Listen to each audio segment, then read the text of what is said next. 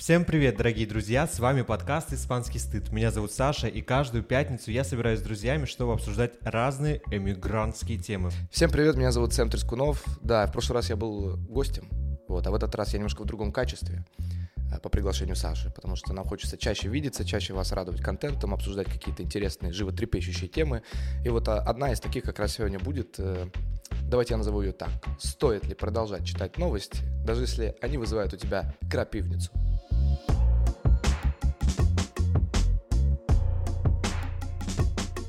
Ну что, Саша, скажи мне, читаешь ли ты новости? Слушай, ну твою позицию мы коротко уже поняли. Видимо, ты читаешь. Я, честно говоря, практически нет.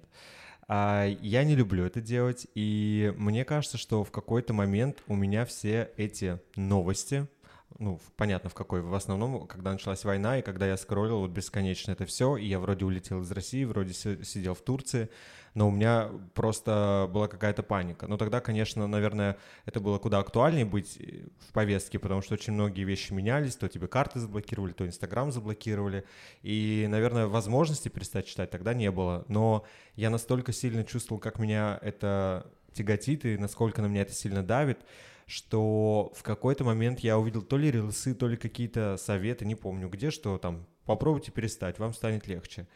И в какой-то момент, когда я уже переехал в Испанию, я понял, что я абсолютно не хочу быть с этим никак связан, что у меня новая жизнь, и я отписался практически от всех каких-то телеграм-каналов, от э, инстаграм-аккаунтов тоже новостных, и, честно признаюсь, я отписался и от «Дождя», и от «Холда», и от «Медузы», и да, я, может быть, плохой иммигрант, знаете, не этот, не не знаю, как объяснить. Ну, в общем, мне Очень кажется... плохой иммигрант. Ну да. Мне кажется, есть такой образцовый иммигрант, знаешь, который уехал, но скорбит и тянет эту боль с собой просто до конца своих я. дней. Да, вот. Я не такой, к сожалению. Я понял, что нет, нет, это мне все не надо.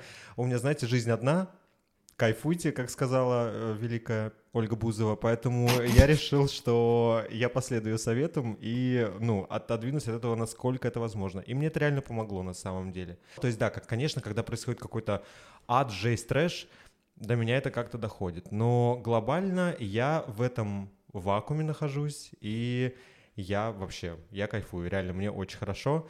Ответственно ли это? Наверное, нет. Вот у меня вопрос к тебе. Э, я могу понять все, что ты говоришь, я очень часто слышал. Вот. Но мне интересно, правда ли ты реально не тревожишься за то, что происходит? Ну, то есть, условно, ты же понимаешь, что что-то происходит. Даже если ты не читаешь, ну, не вышло новости, там, что война закончилась, перестали сажать политических заключенных, э, в мире справедливости не убавилось. Вот. Э, действительно, ты чувствуешь внутри себя, что вот э, если я напрямую с этим не взаимодействую, как с информацией, то мне становится лучше. Да, да, ну, э, точнее, мне не становится хуже. А.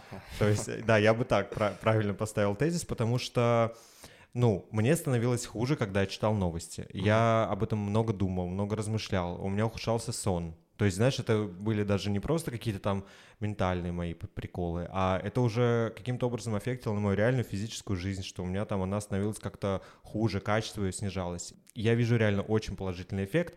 Опять же, видишь, я говорю, что если что-то реально крупное произойдет, до меня это так или иначе дойдет, я пойму. Если война закончится, я тоже, ну, думаю, не пропущу этот момент. Mm-hmm. Все равно даже то, что отрывочно до меня доходит, меня часто аффектит. И у меня еще такой был момент, я в Инстаграме веду блог несколько лет, и там очень долго писал про ЛГБТ-повестку в России. И, конечно, когда я вот это все писал, и там еще и жил, я это все через себя пропускал, и мне в какой-то момент, я пошел уже к психологу, потом к психиатру, мне поставили депрессию. Я не думаю, что это одна как бы причина главная, но я думаю, тот факт, что я постоянно находился в этой повестке, мне кажется, что очень многие люди, даже сейчас, находясь в Москве, могут не читать особо новости, и когда их спрашиваешь, как у тебя дела в Москве, они говорят, у нас все хорошо, угу. у нас ничего не происходит. Наверное, живи я в Москве, я бы не смог вот настолько, знаешь, забить болт и никак не, не погружаться ни в какую повестку. Но когда я уехал в Испанию, и я понимаю, что одна из причин, почему я уехал в Испанию, это как бы начать что-то новое и отгородиться вот от этого трэша, который бесконечно происходит. Поэтому, да, мне кажется, не воспользоваться этим немножко было бы странно. Как у тебя? У меня все радикально иначе. Э, ну, я думаю, Боже. что нужно начать с признания. С признания. Таким голосом, если буду говорить, как будто в этом больше смысла. А, я хочу начать с признания, что а, в целом э, я многим людям могу быть известен как эм, артист, актер. Ну, то есть я на этом построил карьеру, действительно, и у многих людей, наверное, происходит какой-то когнитивный диссонанс, когда они совершенно справедливо, относясь ко мне как э, к актеру, ожидают, что я буду ну, изображать каких-то других людей и не буду погружен там в какую-то социальную реальность, политическую реальность, и уж тем более не буду хотеть что-то заявлять там о том, как как я думаю на самом деле в отношении определенных вещей. Но здесь какая штука вышла, что я был актером довольно долго, и это никогда не было я никогда не чувствовал это своим призванием. То есть если бы я был по призванию актером, может быть, у меня как-то иначе это было бы сложно. Но я-то чувствую себя писателем, я чувствую себя человеком, который ответственен за смыслы. Ну, ну так внутри я ощущаю. Вот. И идея в том, что когда я читаю новости, я узнаю чуть больше о том, что происходит в мире. Это такой немножко странный способ, но э, мне помогает это бороться в том числе с тревожностью, которая все равно во мне существует. То есть, условно, если я понимаю, что вот где-то в Америке происходит что-то вот это, а в ответ вот на это что-то, что-то происходит в России, а там еще Макрон, да, и какой-нибудь, я не знаю, там Борис Джонсон, да, значит, у меня складывается это в некую концепцию того, как сейчас вот течения вот эти вот в мире э, образованы. Я могу, например, э, сонастраивать какие-то свои действия, да, согласовывать их. Вот, поэтому я чувствую себя как бы в большей безопасности. Потому что я, например, э, хорошо помню момент, когда я был чуть помоложе, я, ну, какие-то новости читал, но но все равно это было как-то для меня не очень важно. Я занимался своей работой, своей карьерой. Вот. И в какой-то день я проснулся, вот. И мне случайно попалась на глаза какая-то новость, и она... Я даже помню, что это была за новость. Это была э, новость про а, в 2019 году про протесты, про то, как полиция избивала протестующих. Э. Вот, я видел все эти жесткие видео, где они там бьют, и у меня такой на секундный стыд возник внутри, что похоже на то, что это происходило более-менее постоянно, а я вот этого не знал, а теперь я это знаю и совершенно не знаю, что с этим делать. Вот, и вот это ощущение бессилия как будто бы меня немножечко так укололо. Я подумал, блин, наверное, все-таки лучше знать. Это первая часть. Вторая часть, несмотря на то, что, как я уже сказал, это мне иногда помогает бороться с тревожностью, чаще всего, если новость несет в себе а, сугубо какую-то негативную интонацию. Э, я человек чувствительный, я очень легко себя ставлю на место других людей. Вот, поэтому, например, когда я видел какие-нибудь кадры из Бучи, да, как людей ведут под дулами автоматов, которые сняты там с камер. Ну, у меня случалась паническая атака, у меня учащалось сердцебиение, меня покрывала крапивница, потому что я прям на секунду оказывался в голове человека, которому на голову надели мешок, вот, и в следующую секунду в него выстрелят. И это очень неприятное ощущение. Э, первый раз, когда я испытал крапивницу, я смотрел фильм «Добро пожаловать в Чечню». Я. Э, давай этот эпизод запишем более позитивным и веселым, а то мы немного нагнали жути в том. Секунду, секунду. У тебя, э, мы сейчас будем дискутировать, потому что я пытаюсь сказать вот что, что будучи современным человеком, так или иначе ты живешь в обществе. И это общество влияет на тебя так или иначе. Ну, например, ты хочешь поехать на такси за 10 евро, а оно стоит 15, потому что они бунтуют там, вот, э, устраивают забастовки и хотят, чтобы им платили больше. Это политика в чистом виде. И ты либо знаешь про это, либо не знаешь. В России, например, вводится закон о запрете ЛГБТ. Если ты ЛГБТ персона, и ты об этом не знаешь, то придя в какой-то клуб, тебя винтят, отправляют в тюрьму и делают с тобой страшные вещи. Вот, то есть я исхожу из того, что если ты хочешь действительно понимать, чем живет твое общество, если ты хочешь понимать, что ты можешь ему предложить, э, как медийная персона, как э, человек, который какие-то смыслы производит, э, на тебе есть такая ответственность. Ты должен как бы держать руку на пульсе, следить хотя бы так, знаешь, по сторонам оглядываться вообще, что происходит. Вот так я считаю. Ну, звучит логично. У меня вот. есть парочка комментариев а, к твоему спичу. Во-первых, ты знаешь, британские ученые доказали, что э, я не могу своих экспертов. Ольга Бузова, британские ученые. Я это шучу. Э, конечно, не британские ученые, просто какие-то психологи говорили о том, что люди, которые пытаются бороться с тревогой, э, читая новости, как это работает? Ты думаешь о том, что если ты будешь знать, значит, это будет под твоим контролем. И таким образом люди стараются справиться с тревогой. Конечно, с новостями это не совсем так, потому что, несмотря на то, что да, информационный фон у тебя какой-то появляется, mm-hmm. знания какие-то появляются, так или иначе, очень мало что ты можешь с ними фактически сделать, как-то ими распорядиться, и поэтому тревога только усиливается. Плюс, насколько я знаю, новости часто еще и пишут так, это же тоже контент. И мы, как люди, которые так или иначе его создают, тоже, мне кажется, должны чуть в этом понимать. Контент создают таким образом, чтобы вы читали. Заголовки делают жестче, тексты тоже более кровавыми. как и любой контент, новости должны вызывать эмоции, чтобы ими делились, чтобы издание, которое выпускало эти новости, оно становилось популярнее и так далее. Поэтому у меня еще, вот знаешь, нет немножко... Э, я как бы доверяю, конечно, каким-то источникам, но так или иначе я понимаю, что мы все живем в мире там, капитализма, каждому надо развиваться, и все, вот знаешь, э, не то чтобы нагоняют жути, но не упустят возможности опубликовать какую-нибудь дрянь, какую-нибудь гадость, просто потому, что это принесет там новые просмотры, новые какие-то репосты и так далее. По поводу момента того, что мы как медийные личности или блогеры или кто угодно должны находиться в повестке. Я нахожусь в повестке Испании. Вот сейчас я переехал, я с огромным удовольствием читаю про Испанию, изучаю политический строй, тут проходят выборы, я в это погружаюсь. Но в российские какие-то реалии я не хочу погружаться. По крайней мере, мой опыт был такой, что очень много лет все эти новости мне доставляли там боли, разочарования, да, как бы хороших новостей, честно говоря, из России я что получал, что получаю очень мало. И очень хороший момент ты сказал про то, что да, в какой-то из дней ты увидел новость, которая тебя перевернула как-то mm-hmm. твое сознание, и ты по-другому стал смотреть на мир, ты понял, что были вещи, которые происходили всегда, а ты об этом не знал. Я с тобой на сто процентов согласен, у меня тоже был такой же период, тоже когда-то я вдруг из человека, которому было все равно на большинство вещей, стал человеком с какой-то позицией, но спустя там 3-4 года я могу процитировать мем, э, который гласит о том, что мне в этом мире все давно уже понятно. Он прогнил. И, знаешь, я, честно говоря, просто не жду хороших новостей из России. Я, я когда-то не понимал, потом я увидел, стал понимать, поварился в этом год, два, три, посидел с депрессией, уехал. И я понимаю, что ну, там только мрак, ад и кромешная тьма. И каждой новости, которую я до сих пор получаю, ну, там, через какие-то там репосты, может быть, моих друзей или что-то такое, все равно крупные новости разлетаются. Я все так же продолжаю натягивать глаза на лоб и думать, какой ужас. Будь я в России, я с тобой соглашусь. Я всегда был в повестке, когда я был в России. Ну, там, сознательный возраст. Но, находясь здесь, в Испании, я считаю, что это такое вообще такая благословенная возможность от этого всего отключиться. Э, я не проповедую эту идею, конечно, но я тебе э, клянусь, что это было ну, таким одним из э, важных решений в моей жизни, потому что так или иначе качество моей жизни сильно улучшилось. Я просто смог сфокусироваться на себе, на настоящем, и да, может быть, я немного проигрываю как контент-креатор, может быть, я не совсем, может быть, буду в тренде по каким-то вопросам, но я просто спокойнее, счастливее, и добрее. А это очень важно.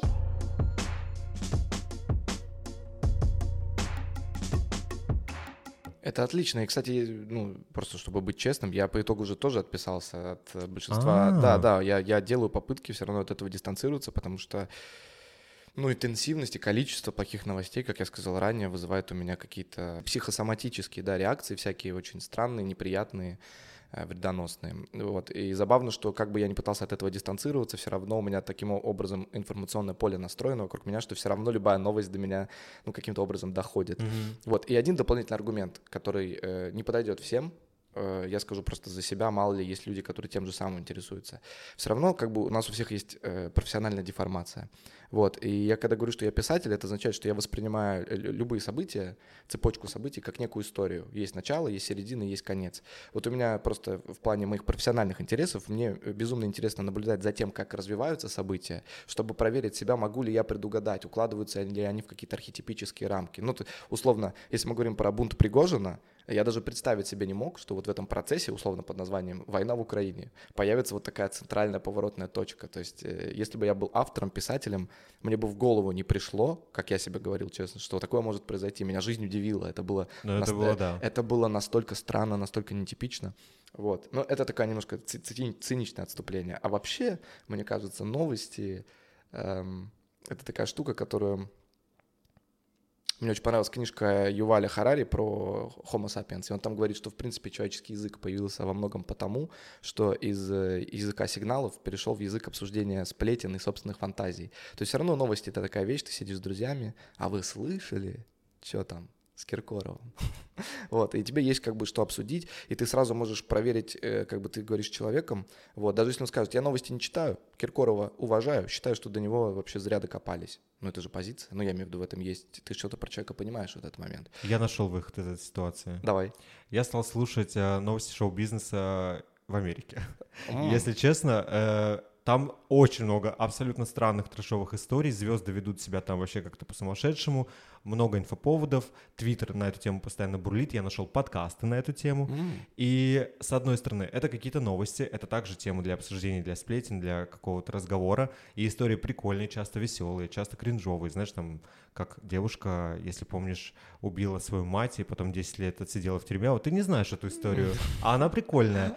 И в конце декабря она вышла на свободу. И вот, например, новость была про то, что вообще с ней происходит, как ее жизнь, что ее сейчас зовут на все интервью, что она стала популярным блогером, что ей там приглашают бренды на всякие съемки, коллаборации. Ну, тоже нехорошая, конечно, новость, но тем не менее из-за того, что мы с тобой из России, и, мне кажется, российские новости у нас вызывают куда более, знаешь, болезненные чувства, а тут там, что там на этом Западе, ну, убило, ну, вышло, ну, знаешь, тоже, тоже интересно обсудить. Поэтому я как-то переключился на такие новости, хотя, честно говоря, никогда не был фанатом сплетен звезд, или, знаешь, вот эти все журналы же были раньше, я такой не любил. Но сейчас не знаю, может, я специально тупее, просто чтобы быть счастливее. Не, не, Мне не, кажется, не. есть такие... Эти, это знаешь... абсолютно нормально, просто я поклонник политических новостей. Кстати, я не фиксируюсь исключительно на российских новостях. Э, было бы ошибочно так думать. Я точно так же подписан на всякие паблики и телеграм-каналы про испанскую политику, про... Вот я был в Берлине пять дней, и у меня там есть мой товарищ, э, артист Макс, с которым мы гуляли, который мне рассказал, что прямо сейчас там в парламенте, э, не парламент, как Бундестаг у них называется, там есть одна партия, АФД, которая абсолютно фашистская, еще какая-то, и они имеют реальный успех, потому что они популисты. И вот они рискуют прийти к власти в этом году. Ну, как бы это же какой-то отпечаток на Европу наложит, если такие люди придут к власти. А я слышал, а я слышал. Вот, ты слышал про это, видишь? Видишь, ты тоже как бы находишься в каком-то... То есть мы э, все-таки, знаешь, оба не совсем... Не-не-не, нормально нормально, нормально. Чуть-чуть... Я думаю, золотая середина в этом смысле. То есть, конечно, так как я не надо, но у меня свои специфические интересы. Как там говорил этот э, мистер Грей? У меня специфические вкусы. В 50 оттенках серого. Ага. Помнишь, там была эта известная мемная фраза? Да. Ты не поймешь, типа, ну вот, Да-да-да. это мои вкусы. У тебя, э, ну, какие-то нормальные человеческие вкусы, их тоже можно понять, но где-то посередине, мне кажется, в целом находится что-то такое вот, Э, что людям позволит быть как бы в курсе, при этом не, не валяться, не чесаться от, от ужаса, как иногда бывает со мной реально. Ты говоришь какие-то вещи, я понимаю, что я узнаю себя чуть больше, чем, знаешь, э, может показаться, когда я сижу такой, нет, я выбрал себя, я выбрал счастье, выбрал комфорт, поэтому там меня не трогайте, новости не читаю. Я тоже ведь э, так или иначе был, был в этой ситуации, как я рассказываю, что там 3-4 года я очень много, часто читал а, разные какие-то репортажи, что там где происходит. И я честно скажу, что у меня, так вот оглядываясь назад, есть все-таки впечатление, что я как-то этим наслаждался. Это такая идея на проверку. Я, может быть, придумываю, ты мне сейчас поправишь. Вот есть тебя такое ощущение или нет? Я, и мне кажется, в целом люди иногда любят пострадать. Вот им иногда в кайф. Ну, как бы объективно вроде не в кайф, но почему-то они продолжают это делать. И я помню, что я читал ужасался, иногда плакал, например, у меня там, ну, были какие-то сильные эмоции от этого всего. Не знаю, у меня еще такое было в подростковом возрасте, когда, не знаю, у тебя было или нет, э, я слушал, например, песни, специально слушал очень грустные Грустный, песни, мне было очень грустно. смотришь в окно. И я плакал, я да. плакал под эти песни, знаешь, там в какие-то совсем темные периоды жизни я представлял свои похороны вообще, ты знаешь, у меня было там много всего, да, детство было не очень счастливым, ребят, но сейчас мы выкарабкались из этого, сейчас мы новости не читаем, видите, я налегке. Но тогда, да, у меня было такое. И я, когда оглядываюсь вот на подростковый период, потом на эту ситуацию с новостями, mm-hmm. я как-то заметил за собой такое, что меня вот хлебом не, не кормить, дай куда-то вот загрузиться. Это вот у меня есть любимая фраза, что мыши плакали, кололись, но продолжали есть кактус. Ну То вот. есть, что типа ты понимаешь, что это делает тебе плохо, и все равно по какой-то необъяснимой рациональной причине ты продолжаешь это делать. Вот, я у себя отследил какой-то такой момент. Э, я не знаю, есть ли у тебя что-то такое, что откликается? Расскажи. Слушай, на самом деле нет, потому что мы хоть и начали говорить про новости, в целом новостям как таковым, то есть когда вот условно читаешь, э, листаешь ленту «Медузы», и там у тебя взорвался самолет, снесли школу, убили детей. Это не то, что сильно меня на самом деле привлекает. Я, наоборот, от этого предпочел бы дистанцироваться и так немножко дежурно такой, О, жесть, что происходит. Вот моя любимая развлекуха потому что у меня жена журналист, и в целом мне самому не, не чужд э, журналистский, любопытствующий такой живой интерес. Я люблю расследования. Я люблю, когда журналисты крупных изданий делают какие-то спецпроекты. Я из-за этого очень люблю издание агентства, бывший проект. Я очень люблю расследование Навального. Я очень люблю расследование Лонгриды Холода, потому что все равно я увлекаюсь эстетикой самого текста. То есть мне, вот я читаю, и мне очень нравится, когда есть там ссылки на какие-то источники. Я могу зайти куда-то в Google, что-то перепроверить, соединить как-то вот то, что мне хотят рассказать с тем, что я уже сам знаю об этом феномене там, или об этом событии. Вот, то есть это больше, конечно, просто увлечение какими-то публицистическими материалами. И подкасты я тоже слушаю на политические темы, даже э, больше не потому, что я, вот знаешь, э, мне хочется, чтобы они меня нагрузили там какой-то вот этой чернухой а Левиафан или там Груз 200. Нет, э, это скорее про то, что я действительно абсолютно искренне хочу послушать умных людей, хочу послушать их концепции, чтобы интеллектуально насладиться и получить какие-то ключи в руки. Вот есть куча закрытых дверей, я не могу туда попасть, и вот эти люди дают мне эти ключи. Я такой, опа, открыл. Вот, в этом смысле мне, мне, мне это интересно. Но опять же, ты говорил про scrolling. Это вот есть такое понятие, когда ты понимаешь, что тебе плохо, ты попадаешь в вот эту порочную петлю обратной связи, когда тебе плохо, если буду читать, мне будет еще хуже. И в целом, я думаю, у многих людей это именно так и работает.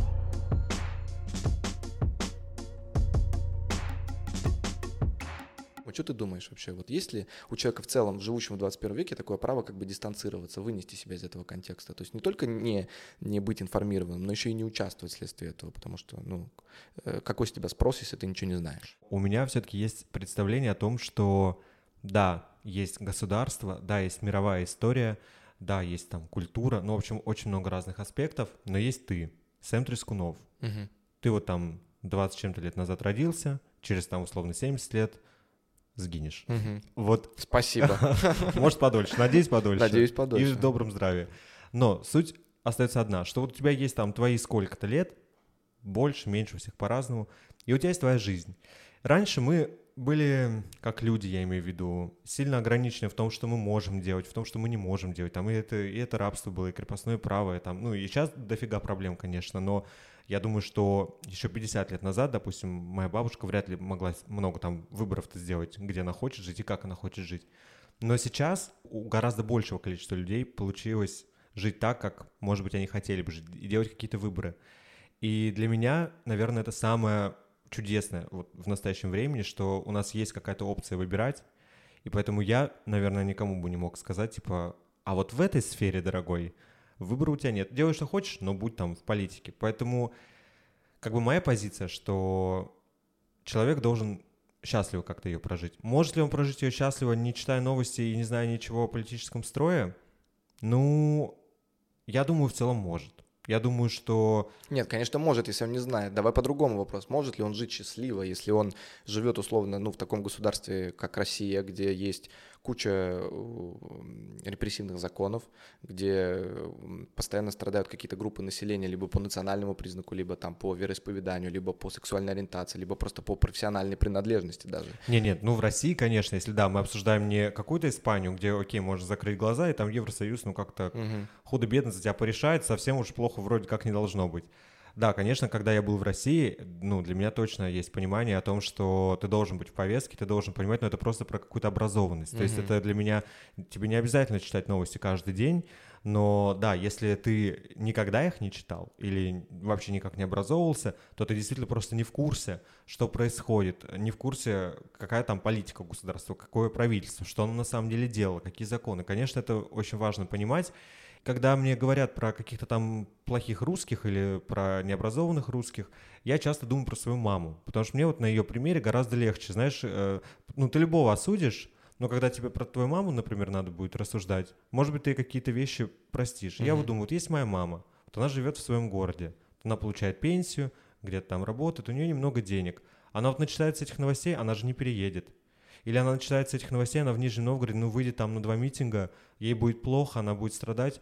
Но я не знаю, что конкретно там она изменит. Она пойдет проголосует, да. Ну, то есть она сделает какие-то маленькие шаги, но вот ей там 50 с чем-то лет, она живет, у нее мало денег. Знаешь, когда, когда ты молодой, например, мне кажется, вот часто говорят, что с молодых нет спроса, но мне почему-то наоборот кажется. Наоборот, абсолютно. Я только хотел сказать. Я, я готов твоей маме, условно, ее группе да. это простить, потому что, условно, она выполнила свой долг перед обществом, она работала, она тебя вырастила, она, она сделала тебя человеком, там, ты живешь теперь в Испании, э, у нее наверняка хорошая репутация какая-то, как бы, ну и то, что государство Э, ну, не сделала ее там, вот как здесь бабушки в Испании, да, но это проблема государства, не ее. Вот, и другое дело, когда ты молод, то есть когда ты еще только формируешься как личность, когда ты выбираешь профессию, когда ты выбираешь принципы, на которых будет зиждиться там твой... Да, да, да, я согласен вот. абсолютно. Потому что часто говорят, что э, окей, вы молодые, вы там ничего не знали, вот, самые дряни-то, они mm-hmm. постарше немножко. И я когда рассуждаю вот как раз на тему так вот этого плохого русского и все такое, я думаю о маме и понимаю, что э, я не желаю ей, знаешь, э, оказаться в пучине политических страстей, узнать все, разобраться, как все происходит. Ну, я думаю, она как бы какие-то вещи, она, конечно, понимает, но я думаю, что да, это, наверное, сейчас э, задача людей, которые вот закончили там какое-то образование, вот они работают, ну такой, знаешь, mm-hmm. слой, который действительно сейчас принимает какие-то решения. А люди, которые уже ближе там, к пожилому возрасту, наши родители, бабушки, может быть, да пусть они спокойно просто реально живут, пусть у них будет старость какая-то комфортная, мирная, знаешь, насколько это возможно. Поэтому я тоже, я не думаю, что, например, э, там все наши зрители со мной согласятся. Но а это потому что эгоистичная довольно позиция, и касаемо меня, что я выбираю себя там в этом вопросе, просто не хочу в это погружаться, и касаемо моей мамы, да, ну, потому что можно сказать, что, типа, вот из-за таких, как ты, Саш, ну, ладно, может быть, не из таких, как я, я все-таки что-то делал, но условно, знаешь, таких вот набрать 100 человек, которые себя выберут, и вот война в Украине началась, угу. а могли бы там что-то сделать.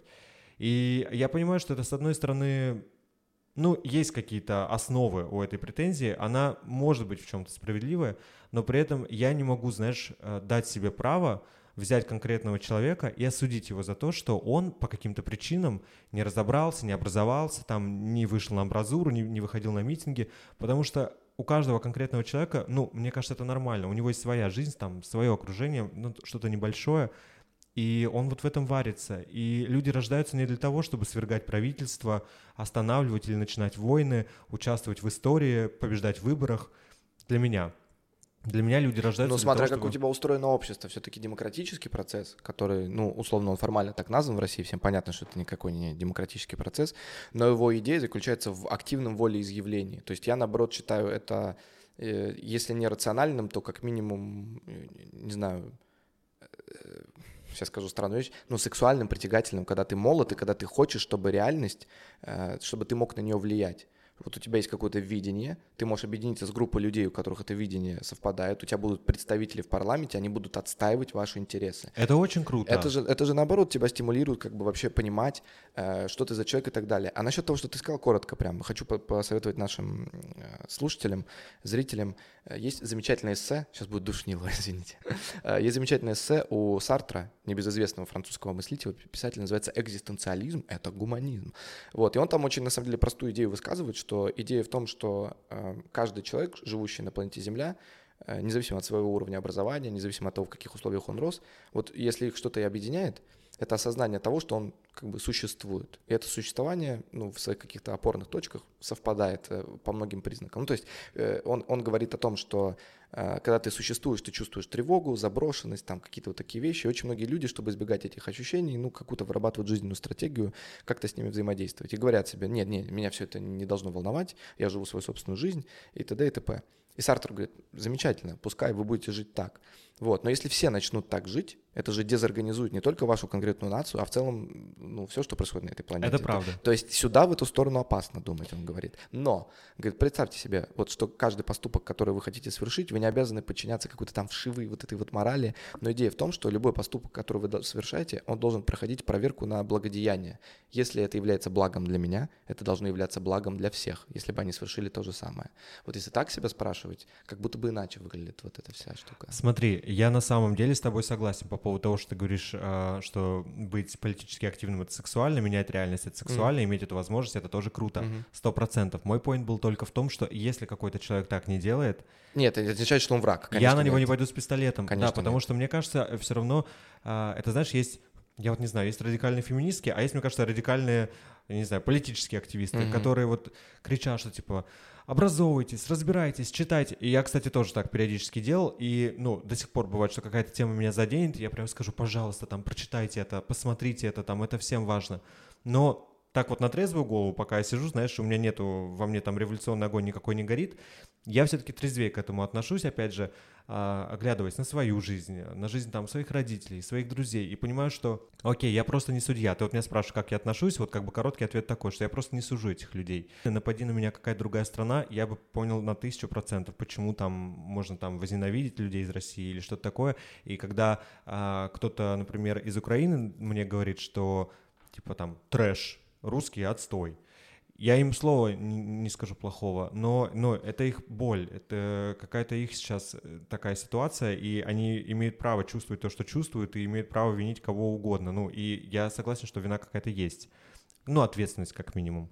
Но я со своей колокольни, я как тоже гражданин России, я как человек, который знаю, что я делал там в своей жизни, что я не делал, я других не осуждаю. Я думаю, что на самом деле, возвращаясь к теме новостей да, и да. чтения их или нет, все-таки, мне кажется, мы чуть-чуть ушли в сторону того, что чтение новостей делает тебя политически активным человеком. А мне кажется, это не совсем так. Может быть. Потому что, несмотря на то, что я, например, вот в этом эпизоде, ну и по жизни, занимаю позицию человека, который против того, чтобы читать новости из России. Ладно, я не против, но как бы я сильно ограничиваю количество этих новостей. Несмотря на это, я считаю себя человеком, э, человеком с политической позицией, довольно понятной, прозрачной, и я в своей жизни делал какие-то стейтменты э, в интернете, в mm-hmm. жизни, и все мои друзья тоже понимают, как я отношусь. Даже тот факт, что я уехал, это все равно какое-то политическое заявление. Конечно, конечно. Поэтому я думаю, что все, что ты говоришь, оно, оно имеет, конечно, вес и, и причину. Просто думаю, что кон- конкретно в вопросе новостей, новостей ну, это не совсем я релевантно. Могу, я могу тебе сейчас соединить эти вещи. Ну, ну допустим, я понимаю, что они могут быть соединены, да. У тебя вот, например, есть планы, э, честно, возвращаться в Россию, если там закончится война? Нет. Вообще никаких. То есть для тебя это закрытая тема. Вот, видишь, а я, э, несмотря на то, что я прикладываю огромное количество усилий для того, чтобы учить иностранные языки, для того, чтобы как-то состояться за пределами России, и в отличие там от многих людей, которые, ну, умудряются как бы и там, и тут. Э, то есть вроде и уехали, но там какое-то мероприятие, они съездили. Я вот с июня 22 года не был, ну ты еще дольше, получается, не был. Вот, и, но у меня все равно, я люблю свою страну, честно могу сказать, и никуда не могу от этого деться. И у меня есть как бы план, что если там станет, э, там поменяется какая-то обстановка, э, я не хочу там жить, но я бы хотел приезжать туда и работать, потому что я чувствую связь с культурным полем, не в смысле великой российской культуры, наоборот, я, возможно, лучше, чем когда-либо теперь понимаю, что это не, не про величие будет разговор, а про уродство, которое вот под э, таким, знаешь, макияжем скрывалось Ого. несколько сотен лет. Вот про это хочется говорить. И будет такое пространство, мне кажется, когда можно будет об этом поговорить. Поэтому я остаюсь как бы на связи. Но с другой стороны, я сейчас понял, конечно, следить за, ну, я имею в виду, это похоже на сталкеринг бывший. Такое немножко, как бы, зачем ты это делаешь? Это вас уже больше ничего не связывает. Вот, но, но все равно, как будто бы, знаешь, я еще пока внутри себя не определился с тем, а, как будет выглядеть мое будущее. Вот у тебя есть, э, может быть, ответ, что ты точно для себя сказал, что вот я буду теперь тут, там? Да, да, да, я понимаю тебя. На самом деле, мне кажется, вот из всего, что мы обсуждали, конкретно для меня вот эта вещь, что я там продолжаю читать новости, потому что я предполагаю, что я могу довернуться, наверное, это самый сильный стейтмент угу. и самое понятное какое-то заявление, где я точно скажу, типа, да, если бы я планировал вернуться, я бы тоже угу. старался быть больше в повестке. У меня, честно, это произошло довольно легко, все эти решения по поводу того, что я там останусь здесь и так далее. Я, конечно, а, никогда, честно говоря, не планировал переезжать из России, и я знал, что иммиграция всегда... Из-за того, что я гей, меня часто спрашивали о том, почему я не перееду в другую страну, где мне будет лучше легче, и я всегда отвечал, типа, ребят, я здесь живу, я здесь родился, я здесь вырос, все знаю, как работает, и вы мне предлагаете из-за того, что страна там меня как-то не любит и не принимает, поменять ее, учить язык, окунуться во все эти процессы миграции, которые для меня всегда были вообще страшнее смерти. Я смотрел, как люди иногда, ура, я, мне 18, я улетаю учиться за границу. И я думал, господи, у тебя проблем мало, что ли, не живется. Ну, потому что в Москве, согласись, в целом было комфортно конечно, жить. Конечно, конечно. И меня никуда вот, ну, несмотря на то, что, да, да, законы там и все такое, до войны вот не было чего-то такого критического, чтобы я понял, все, пора валить. Я как-то мог с этим существовать. Но потом, когда я переехал сюда, а, и я все-таки это сделал, я там прошел какую-то бюрократию, я начал учить язык, я здесь уже ассимилировался. Я понимаю сейчас, что мне абсолютно не хочется лететь назад. Наверное, это связано еще с тем, что из-за моей национальности с самого детства надо мной как-то издевались, и если ты можешь по каким-то маркерам себя причислить э, к России, что там вот ты россиянин, там культура, образование, друзья, mm-hmm. семья, ну, знакомый mm-hmm. город, что угодно – Вроде бы у меня тоже это есть все, но я настолько часто слышал с детства про то, что там э, ты чурка, хач, улетай домой, собирай там, вали отсюда, тебе здесь не рады, это не твой дом. Ну, то есть это были прям очень конкретные Вот люди еще в это и не верят, это знаешь, как обидно. Я знаю, что это происходило, я видел это. И вот ты это говоришь, Сергей Маратович Гуриев про это говорит. А вот поговори с э, штатным россиянином, с любым просто, что типа это было. Вот у меня даже бывали в сети какие-то столкновения с людьми, я говорю, да, там и антисемитизм, и ксенофобия, все на свете, Конечно. славянским лицам только сдаем. И люди говорят, нет, но когда это славяне не, говорят. Это не, да, да, это невозможно, это невозможно. У нас многонациональная ага, страна, великая. время немножко у них аж, аж челюсть от этого да, да, да. немножко начинает подрагивать, хотя это ну, полный звездеж вообще от начала до конца. Да, да, да, да. Нет, мне было, uh, у меня было очень некомфортное в этом контексте детство. Я с самого начала знал, что я другой, что я отличаюсь, что я не отсюда, и, и мне это говорили, знаешь, год за годом, пока там я как-то не вырос, а потом в 11 я понял, что я гей. Mm-hmm. И, и там еще песня пошла. Но это как бы отступление. Суть просто в том, что у меня никогда не было никакой связи uh-huh. с Россией. Я никогда не чувствовал, что это мой дом, что я принадлежу этому месту, что э, русская культура это моя культура. При этом, знаешь, э, я армянин сам по себе. Конечно, никакой связи с армянской культурой у меня тоже нет. И, но я не чувствую себя из этого каким-то условно бездомным, просто потому что, ну, ну, когда никогда этого не было, ты, наверное, как-то и не uh-huh. сильно переживаешь. Но так или иначе, э, все равно вот этот point про то, что там Россия матушка, там моя культура, моя страна, мой Матушка дом. никогда не называю. Вот. Ну, я так, в общем, да, просто, мне кажется, разные люди по-разному. Mm-hmm. Есть какая-то вот эта связь, которую ты, да, долго... Ну, пуповина, да. Да, долго думаешь, рубить или не рубить. Mm-hmm. Или, ну, а, типа, а почему рубить? Ты все равно родина условно одна. Вот многие говорят, что, типа, ну, ты родился там, все, это вот навсегда. Для меня не так, потому что мне вот, меня все время, в меня впитывалось вот это, что я не отсюда, я не отсюда, я не здешний. И ты знаешь, в Испании наоборот, а, люди со мной начинают говорить на испанском. Люди все время удивляются, что я из России, и говорят, что я очень сильно похож на испанца. Uh-huh. И я в этом вижу, я не знаю, какой-то, знаешь, кармический год же говорят сейчас 24-й. Вот я вижу в этом какое-то кармическое такое предопределение, что я наконец-то оказался в месте, где меня все принимают за своего. И я настолько нахожусь в каком-то комфортном от этого состоянии, что не хочу никуда возвращаться. Вот так. Хороший поинт вообще. Я, кстати, не чувствовал себя э, не чужаком, но и не своим. Я, э, у меня немножко другое. Знаешь, ты как... Э, у меня скорее такая кейс Человека-паука. Ему же дядюшка Бен, там с большой силой приходит большая ответственность. Вот я рос, развивался, что-то там думал себе, говорил на русском языке, и в какой-то момент у меня появилось как бы такое ощущение, что ну, во-первых, мне это нравится делать. Я чувствую реальное удовольствие, когда я это делаю. Во-вторых, это по какой-то причине какому-то количеству людей оказывается важно. Вот, это субъективный показатель и фактор, но все равно, как бы, я чувствую, что несмотря на то, что я сейчас далеко, имею полное право не смотреть и не реагировать, что я в целом, на самом деле, чаще всего и делаю, ну, если по-честному совсем. Но все равно какая-то часть меня, какая-то часть сознания, вот она все время вот хочет э, прыгнуть в эти старые штанишки, вот, и я с ней борюсь на самом деле. То, про что я хочу сказать, это борьба, то есть я чувствую, что у меня сейчас вот, типа, моя новая идентичность э, эскаватором вот так вот э, пытается как бы выдавить или снести предыдущую, а та уперлась вот так вот э, и, и стоит. Вот. И я уверен, что с течением времени это все адаптируется, когнитивный диссонанс будет устранен, у меня как-то перестроятся мозги, я чувствую, что я высоко адаптивен в этом смысле.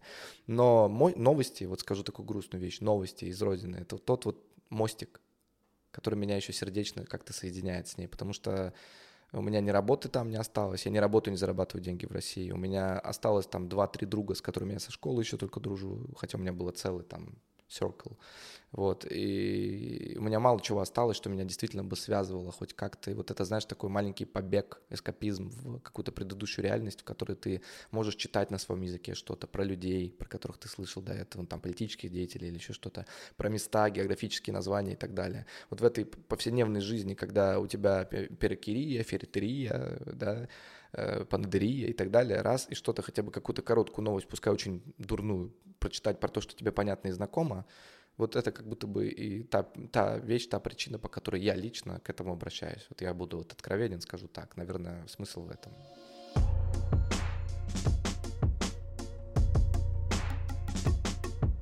Слушай, я тебя понимаю на самом деле. Ну, так глобально, знаешь, я думаю, что и ты меня так... Конечно, я прекрасно понимаю, что ты говоришь. Да. Поэтому... Просто по понедельникам я ты, по вторникам я я. Ну, да, у меня, это... у, меня, не, у меня тоже бывает провал. Я тоже такой, знаешь, сижу, я выше всего. Да, этого. да, а потом раз. Да, да, в какой-нибудь день. Вот такой получился разговор, довольно откровенный и искренний. Мне было очень приятно с тобой поболтать. И я думаю, что Сэм, что я часто несмотря на то, что мы заняли противоположные позиции, часто бываем в шкуре друг друга, и периодически, я периодически читаю новости, сам периодически, наверное, от них отказывается, так или иначе. Поэтому, а, конечно, мы не какие-то суперполярные люди, и никто тут нигде ни перед кем не возвысился. Будет очень интересно послушать ваше мнение на этот счет. Пожалуйста, напишите нам в комментариях. А, читаете ли вы новости, если вы находитесь в эмиграции? Если вы находитесь в России, мы настоятельно рекомендуем вам читать новости, быть в повестке, хотя и понимаем, что это может быть тяжело. Тем не менее, я, я согласен, что это какая-то mm-hmm. должна быть гражданская такая обязанность. Очень прошу вас поставить оценки нам на платформах, и если смотрите на YouTube, поставить палец вверх и подписаться на этот канал. А мы с вами прощаемся, увидимся ровно через неделю, а вам говорим до, до пятницы. пятницы.